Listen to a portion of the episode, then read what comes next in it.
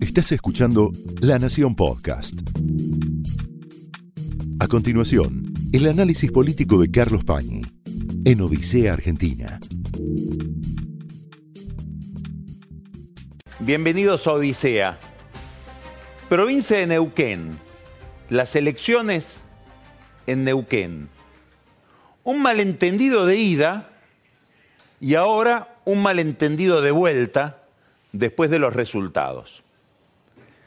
¿A qué me estoy refiriendo? ¿Por qué interesaba tanto la elección de Neuquén hasta que se produjo? Porque Neuquén es la provincia donde está radicado uno de los objetos de interés internacional de la Argentina.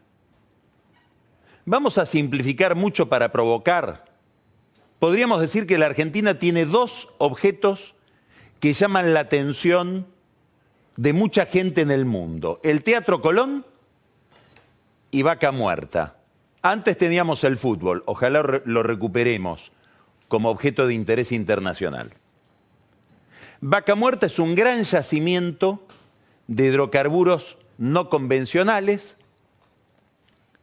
probablemente el segundo o el tercero del mundo, llama mucho la atención de los inversores en esa industria, en la industria petrolera, llama la atención de los que financian, de los bancos, fondos que financian proyectos petroleros radicados en Vaca Muerta, y como la provincia de Neuquén tiene esa riqueza petrolera, la que tuvo siempre y esta que se agrega con este yacimiento no convencional, ha emitido mucha deuda, que es deuda que está en manos del mercado. Por lo tanto, lo que pasara con la gobernación de Neuquén era muy importante para aquellos que tienen esos intereses económicos, petroleros o financieros radicados en esa provincia. Si uno la semana pasada hubiera estado en New York hablando con bancos y fondos de inversión, la primera pregunta que hacía esa gente a alguien que tuviera conocimiento de la Argentina es qué va a pasar en Neuquén. Y esa importancia podía dar lugar a un malentendido. Que si ganaba el candidato peronista, Ramón Rioseco, que iba en una alianza que incluía al kirchnerismo y, e hizo en los últimos días campaña con un mensaje grabado de Cristina Kirchner, se viera en el mercado ese triunfo eventual de Río Seco como un adelanto de lo que podría ser, en una enorme simplificación, en un enorme malentendido, en una tergiversación, se viera el triunfo de Río Seco como el anticipo de un triunfo nacional de Cristina Kirchner. Y esa percepción hubiera impactado seguramente en el dólar y en los bonos, es decir, en el riesgo soberano de la Argentina. Eso no pasó ganó Omar Gutiérrez. Río Seco retrocedió mucho respecto de las marcas que había hecho en el 2015 como candidato a gobernador, donde le había ido bastante bien, y volvió a ganar el gobernador del movimiento popular neuquino. En una elección, como casi todas las elecciones provinciales, que están despegadas de la elección nacional, con una lógica local los neuquinos votaron a su gobernador con criterios neuquinos y con informaciones neuquinas. No se puede nacionalizar ni se podía nacionalizar un, eventual triunfo de Río Seco en favor de Cristina Kirchner. Es muy difícil nacionalizar un triunfo de Gutiérrez en relación con Macri. Más allá de que Macri sonría por el triunfo de Río Seco, que le garantiza normalidad en relación con Vaca Muerta, que es uno de los grandes imanes o atractivos de inversión en el país. Sonríen también Nicolás Dujovne, ministro de Hacienda, y su secretario de Energía, Gustavo Lopetegui, que en este momento están en Houston hablando de energía ante una convención de argentinos y mañana ante una convención, probablemente una de las más importantes del mundo, de un centro internacional ligado al negocio de los hidrocarburos que sesiona en Houston. De hecho, en este momento, Lopetegui y Duhovne están hablando en un think tank de James Baker, aquel funcionario de Reagan en la Casa Blanca y después del Departamento de Estado de Bush padre. Bueno, lo que hubiera sido que a Duhovne y a Lopetegui les toque hablar, Lopetegui secretario de Energía, de energía en ese escenario con un triunfo kirchnerista en la provincia de Neuquén. No hubiera sido agradable para ellos. Ahora bien, más allá de esto, que significa que la elección de Neuquén es una elección neuquina, no una elección nacional, tiene dos significados que sí hablan de la trama nacional del poder y de los negocios. El primer significado es un detalle, pero un detalle importante. Por primera vez en su historia, que es larguísima, es una historia de 60 años, el movimiento popular neuquino pierde la mayoría en la legislatura de Neuquén. Más aún, va a ser difícil componer una mayoría entre el movimiento popular neuquino y los representantes de Cambiemos. ¿Qué quiere decir esto? Quiere decir que los contratos petroleros, las concesiones petroleras en Neuquén van a ser más discutidas. Las inversiones de vaca muerta van a tener que pasar por exámenes más complejos, más endiablados. ¿Por qué? Porque hasta ahora lo que decidía el gobernador en materia de concesiones petroleras pasaba como por una escribanía por la legislatura. Ahora va a ser todo más conversado, más discutido, más ríspido. Si uno tuviera inversiones petroleras en Neuquén, o, aspirara a tenerlas, este es un dato muy importante, que toca Neuquén y toca toda la economía nacional por el lugar que ocupa Vaca Muerta y el negocio energético en la ecuación general de la vida material de la Argentina. El segundo dato, que sí se puede nacionalizar de la peripecia que se vivió en Neuquén durante la última semana y en la elección, es el resultado del radicalismo. Salió muy mal el candidato radical Pechi Quiroga, Horacio Quiroga, el intendente de la ciudad de Neuquén. Y esto el radicalismo lo atribuye a que el gobierno nacional se desentendió de la candidatura de Quiroga, candidato radical, candidato de Cambiemos, es decir, candidato formalmente del gobierno, en beneficio de Omar Gutiérrez, el candidato a la reelección por el MPN. Los radicales creen que Macri prefería el triunfo de Gutiérrez al triunfo del propio candidato de Cambiemos. Y hubo la semana pasada, el miércoles pasado, una reunión muy importante para los radicales, la principal dirigencia radical del país, los candidatos a gobernador de todas las provincias, más Lustó, más Alfonso Pratgay, se reunieron en Neuquén para darle apoyo a Horacio Quiroga, su candidato, que salió tercero cómodo. En esa reunión de radicales en Neuquén no hubo una sola mención a Mauricio Macri.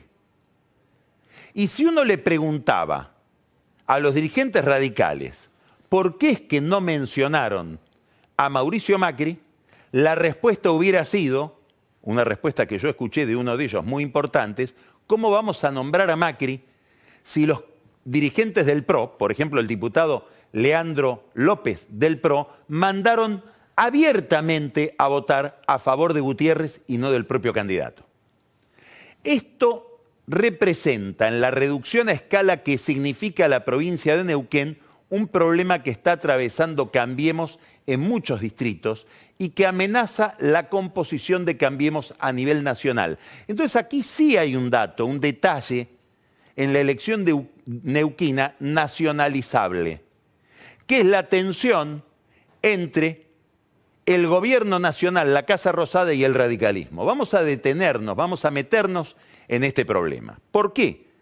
Porque lo que está pasando o lo que pasó en Neuquén, con un radicalismo que cree que Macri prefiere al candidato local antes que al candidato del propio Cambiemos, se puede estar reflejando también en la provincia de Córdoba. En Córdoba se acaba de romper Cambiemos. Ya no estamos hablando de Neuquén, una provincia con una composición del voto bastante de centro izquierda, unas provincias con gran afecto por la presencia del Estado en la vida económica, en la que a Macri nunca le va a ir demasiado bien. Córdoba es Macrilandia, es la provincia donde mejor le fue a Macri en toda su historia electoral como dirigente nacional. Pues bien, en Córdoba hay una interna o una disputa entre dos candidatos radicales el diputado Mario Negri, que es el presidente del interbloque de Cambiemos en el Congreso Nacional, y el intendente de Córdoba, Ramón Mestre. Mestre tiene para sí consigo el aparato territorial de la Unión Cívica Radical Cordobesa. Maneja no solamente la Intendencia de Córdoba, sino que tiene la adhesión de una cantidad de intendentes radicales de esa provincia. En contra de Negri que está muy bien en las encuestas y tiene el respaldo del el gobierno nacional. Y no solo del gobierno nacional, tiene el respaldo de Elisa Carrió, cuyo principal criterio en la vida interna de Cambiemos es ejercer alguna tensión siempre con el radicalismo. Si hay algo que la define a Carrió antes que cualquier otra determinación en el mapa partidario, es ser no radical o ex radical. Es un rasgo que ella enfatiza enormemente. Más aún, casi hay un juego automático. Cuanto más se separan los radicales de Macri, más se adhiere Carrió a Macri. Bueno, Carrió prefiere la candidatura de Negri y es más, se dice que gestionó la ayuda de Horacio Rodríguez Larreta, algunos dicen que hasta ayuda material, desde la ciudad de Buenos Aires para la candidatura de Negri en Córdoba. ¿Cómo se dirimía la candidatura entre Negri y Ramón Mestre, el intendente de Córdoba? Supuestamente con una interna. Ahora bien, esa interna, por razones de tiempo, no se pudo realizar. El correo argentino dice no la podemos hacer, se convocó a otros correos, se le hizo una consulta a Ocasa, en Ocasa dijeron no tenemos tiempo para organizar esa logística, todo hay que hacerlo antes del el 19 de mayo, que son las elecciones generales en Córdoba, de gobernador. Le preguntaron a Andreani, otra empresa de logística de correo, Andreani ni siquiera contestó. Negri dice, vayamos por una encuesta. Mestre dice, yo manejo el aparato territorial, ninguna encuesta, vamos a las urnas porque yo gano. La cuestión es que en este momento la Unión Cívica Radical va con Mestre como candidato a gobernador y Mario Negri junto con Luis Juez y la coalición cívica, es decir, la gente de Carrió en la provincia de Córdoba con otra candidatura. Quiere decir que Cambiemos va con dos candidaturas distintas. Hoy hubo una reunión de la Unión Industrial de Córdoba donde lo recibieron al gobernador Schiaretti casi como un gobernador ya reelecto, porque ante la división de la oposición casi tiene despejado el panorama. Algo importante para Schiaretti, porque está atravesando algunos problemas delicados de salud, le pusieron cuatro stents hace pocos días, dos semanas, de manera un poco imprevista, y le tienen recomendada una operación cardiológica compleja. Por lo tanto, para Schiaretti es esencial no tener que hacer una campaña exigente. Ya no la va a tener que hacer porque el radicalismo y Cambiemos van divididos, o Cambiemos va dividido por una división del radicalismo en Córdoba. Ahora, ¿qué es lo que sucede con esta división? Que los radicales de Córdoba, sobre todo Mestre, muchos radicales de Córdoba, los ligados a Mestre, dicen, acá ha habido una intervención de la Casa Rosada apoyando a Negri e inhibiendo la interna que me permitiría a mí, Mestre, piensa Mestre, ganar una interna y por lo tanto potenciarme en una elección contra Schiaretti. En la Casa Rosada dicen no, en realidad Mestre era una garantía para la reelección de Schiaretti porque nunca le hubiera ganado. Eso se sabría después en las elecciones. Lo cierto es que muchos radicales de Córdoba dicen, acá el gobierno nos intervino desde la Casa Rosada. ¿Por qué es importante todo esto? Porque activa un problema estructural de Cambiemos. Y ese problema estructural de Cambiemos es que si uno mira la historia en la larga duración, el PRO, el partido de Macri, Macri como dirigente nacional, Macri como candidato presidencial, emergen a la vida pública en el año 2002 a partir del agujero negro que deja el radicalismo en la representación de los sectores medios. Digamos, Macri irrumpe como dirigente político en el clima de la caída del gobierno de De la Rúa, en el clima electoral en el cual Leopoldo Moró como candidato del radicalismo en el año 2003 saca 2% de los votos, en un clima de dispersión del radicalismo con candidaturas de Carrió, de Ricardo López Murphy, en esa debacle del Partido Radical se explica o se recorta la figura de Macri como dirigente nacional. Por lo tanto, podríamos pensar que el negocio estratégico del PRO como negocio electoral es quedarse con el mercado electoral del radicalismo, y los radicales lo saben. Al mismo tiempo, los radicales usan a Macri con esta lógica, tenemos el poder nacional, ganemos seis, siete provincias, apoyémoslo a Macri para el año 2019, pero para el 2023 vamos a tener un candidato nacional que le va a permitir disputar al radicalismo su resurrección en contra de un candidato del PRO. Esta es la estrategia de largo plazo de los radicales y por eso están con Macri.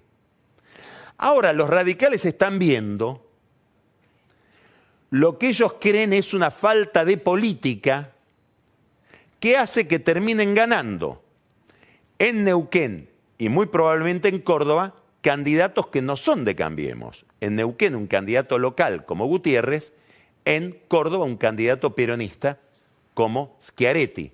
Un peronismo en realidad no kirchnerista. ¿Es una falta de política? ¿O es la política de Macri? ¿O es que Macri mira para otro lado, desiste de intervenir porque en el fondo le gusta más gobernar con un gobernador peronista al que conoce de tres glaciaciones anteriores? Porque hay que recordar que cuando los Macri tenían Sebel y fabricaban autos, Schiaretti era el secretario de Industria de Caballo. Y Schiaretti viene de la industria automotriz porque se exilió en Brasil y trabajó ahí en Fiat la empresa que después en la Argentina va a ser de los Macri. Hay un entramado profundo entre Macri y Schiaretti, que tiene ruidos políticos, pero que pone de manifiesto una afinidad mucho más grande que la que Macri puede tener con Mestre. Probablemente en la cabeza de Macri, Schiaretti es una solución frente a un triunfo de Mestre. Probablemente en la cabeza de Macri, Schiaretti es una solución frente a un triunfo de Negri, que es el candidato más afín a la Casa Rosada. Lo mismo se puede pensar de Neuquén es posible que Macri diga, me conviene mucho más alguien conocido como Gutiérrez, aunque no sea brillante, con el que ya pacté la reducción de costos laborales y de costos en general de vaca muerta durante el primer tramo de mi gobierno, que un radical que tal vez después me trae problemas. La pregunta es, ¿Macri se ha propuesto en su vida política crear un partido nuevo en la Argentina? ¿Tiene un proyecto político o solamente tiene un proyecto biográfico que es ser el presidente con el mejor instrumental al servicio de su presidencia y que después el destino de los partidos de la clase media lo decidan otros? Esta es una pregunta general importante sobre la biografía política de Macri. ¿Macri se ha propuesto consolidar una coalición nueva en la Argentina? ¿O solamente está pensando cuáles son los candidatos y gobernadores que le permiten operar mejor a él en su propia presidencia con vistas a la reelección? Es una pregunta importante. ¿Por qué? Porque las negras también juegan. ¿Qué quiere decir? Que los radicales, al ver la indiferencia del gobierno, pueden también tomar decisiones. Y ahora hay que recordar algo que pasó en el año 2015 y que tuvo mucha repercusión. La convención de Gualeguaychú. ¿Qué fue la convención de Gualeguaychú? Fue una reunión de la Convención Nacional de Radicalismo en la ciudad de Gualeguaychú, entre Riana, donde el radicalismo decidió ir en una alianza con el PRO. Fue una convención histórica, porque era imprevisible que un partido como el Radical fuera detrás de una candidatura como la de Macri. En ese momento los radicales sabían que a Macri no le ganaban y es más, se resignaron a ir con Macri porque si no Macri se llevaba su propio electorado.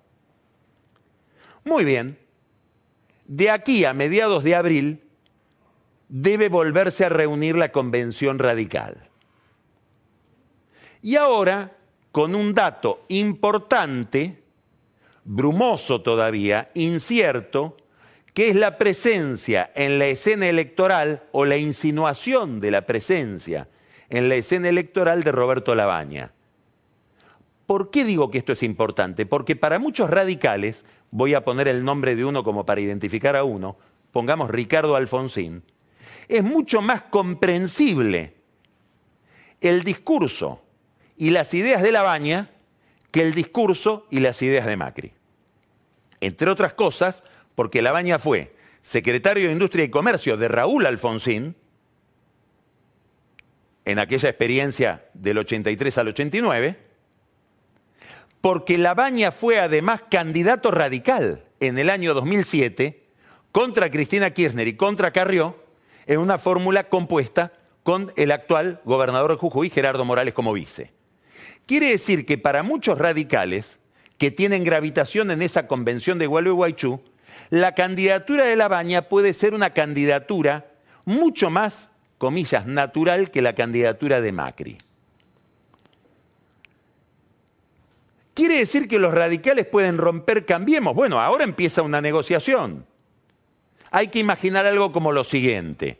Una comitiva radical que visita la dirigencia del PRO y les dice, queremos o la vicepresidencia con Macri, es decir, que no vaya Michetti, que no vaya Stanley, que podría ser otra candidata del PRO, queremos un candidato radical ahí. Y si no, queremos hacer una interna, que es lo que contamos en el programa anterior, la charla que tuvo Martín Lustó con Macri en el viaje de India a Vietnam cuando le dijo, tenemos que hacer una interna entre el radicalismo y el PRO, o dentro de Cambiemos, donde haya una candidatura que puede ser la mía, dice Lustó, o de otro radical en contra de tu candidatura, Mauricio. ¿Para qué? Para contener a aquellos que se quieren ir con la baña, si es que la baña se postula. Muy bien, los radicales le van a pedir estas dos cosas a la dirigencia del PRO. O una interna o la vicepresidencia. Y hoy, hoy, mañana no sabemos, porque todo esto es dinámico, lo de Córdoba puede estar produciendo un cambio en las jugadas, pero hoy hasta hoy a la noche, la respuesta del PRO va a ser ni lo uno ni lo otro. Si esa dirigencia radical que quiere estar con Macri vuelve a la convención, que no sabemos dónde se va a realizar de aquí a un mes, con las manos vacías va a fortalecerse mucho la voz de los que dicen, nos vamos de cambiemos. Ahora, los radicales no le pueden hacer ganar la elección a Macri, pero se la pueden hacer perder. Recordemos que en las primarias, del 2015, Macri sacó 24%. Para llegar a 30 hacían falta los puntos que sacó Sanz y los puntos que sacó Carrió. Hoy cuánto saca Macri si hay un desprendimiento radical hacia la baña. Ese es un signo de interrogación que no sé si se lo plantean en la Casa Rosada, pero seguro se lo plantean los radicales que están presionando para obtener una mayor participación en la estructura de poder. Esta es una mesa de póker que está abierta, pero tiene una variable que la controla. ¿Y cuál es esa variable? La marcha de la economía. Es decir, cuánto mayor sea el deterioro de la economía o la percepción de deterioro de la economía, más dispersión va a haber. Más se va a fortalecer la posibilidad de una candidatura de la baña o una candidatura peronista no kirchnerista. Y ahora empezamos a ver algo curioso. Desde el año 2015 hasta ahora se pensaba que iba a venir un peronista a sacarle votos a Cristina. Ahora, en el escenario 2019, lo que estamos viendo es que Cristina es la mejor candidata peronista y que si aparece un peronista no kirchnerista, es más para sacarle votos a Macri que para sacarle votos a Cristina. Cristina tiene un 30% que no se mueve, es como que vive en una fortaleza donde no entra ni sale nadie, ni gana un voto ni pierde un voto. El que puede perder votos es Macri. ¿Y de qué depende que Macri gane o pierda votos? ¿De qué, ¿De qué, depende de que los radicales lo vean con mayor o menor encantamiento? ¿De qué depende que la baña resuelva o no presentarse como candidato o Massa, Urtubey o cualquier otro peronista no kirchnerista? Del dólar. La figura de Macri, que antes de la crisis del año pasado, antes de la corrida de abril estaba ligada al poder adquisitivo del salario, subía el salario real, subía Macri, caía el poder de consumo, caía Macri, ahora está ligada a la marcha del dólar. Cuando el dólar sube, cuando se devalúa el peso, cae Macri. Cuando el peso se estabiliza, se estabiliza Macri y hasta sube y se recupera. Tiene una plasticidad su figura que no tiene la de Cristina. Muy bien, ¿por qué el dólar es un problema? Porque el dólar está ligado a la inflación. En la medida en que sigan viniendo números de inflación que no son los prometidos, esa expectativa de inflación empieza a plantear tensiones en el tipo de cambio, en el mercado cambiario. Se notó la semana pasada. Hay un número de inflación que no es el prometido, empieza a haber tensiones con el dólar. ¿Y cuál es el problema del gobierno frente a esto? Que esto el gobierno lo sabe. Que la política cambiaria que le permitió al gobierno al Fondo Monetario Internacional, y dentro del Fondo Monetario Internacional una figura central, se llama David Lipton, es el representante de Estados Unidos, no de Trump, de Estados Unidos, porque Lipton es un demócrata que viene de la gestión de Obama, identificado con los Clinton. La política cambiaria que le permitió el fondo a la Argentina no es la mejor para la volatilidad del tipo de cambio. ¿Qué quiero decir? Que la banda es muy ancha.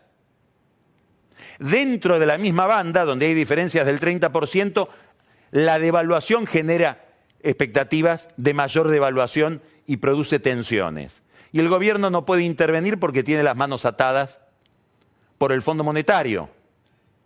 No puede achicar esa banda, no puede intervenir en el mercado de futuros. Lo único que le queda es subir la tasa. Y esa suba de tasas no solo no contiene al dólar, sino que además agrega recesión. De Houston, donde está esta noche hablando de petróleo, Duhovne viaja a Washington posiblemente se encuentre con Lipton y vuelva a discutir con Lipton este problema. Lipton no solo considera que no hay que achicar la banda ni darle más dólares al gobierno para que se los gaste enfrentando al mercado para evitar devaluaciones, sino que cree en la libre flotación, sin bandas. Esta discusión es crucial para Macri, porque hoy la campaña electoral y la suerte electoral, la cohesión de Cambiemos, la adhesión o no de los radicales, la aparición de una figura que pueda llevarse votos del gobierno y no de Cristina, como Labaña o cualquier otro, la aparición de una fórmula radical que compita dentro de Cambiemos con Macri, depende centralmente del dólar. El dueño de la campaña electoral se llama David Lipton. Esto fue el análisis político de Carlos Pañi en Odisea Argentina, un podcast exclusivo de La Nación. Escucha todos los programas de La Nación Podcast en www.lanacion.com.ar. Suscríbete para no perderte ningún episodio. Estamos en Spotify, Apple Podcast, Google Podcast y en tu reproductor de podcast favorito.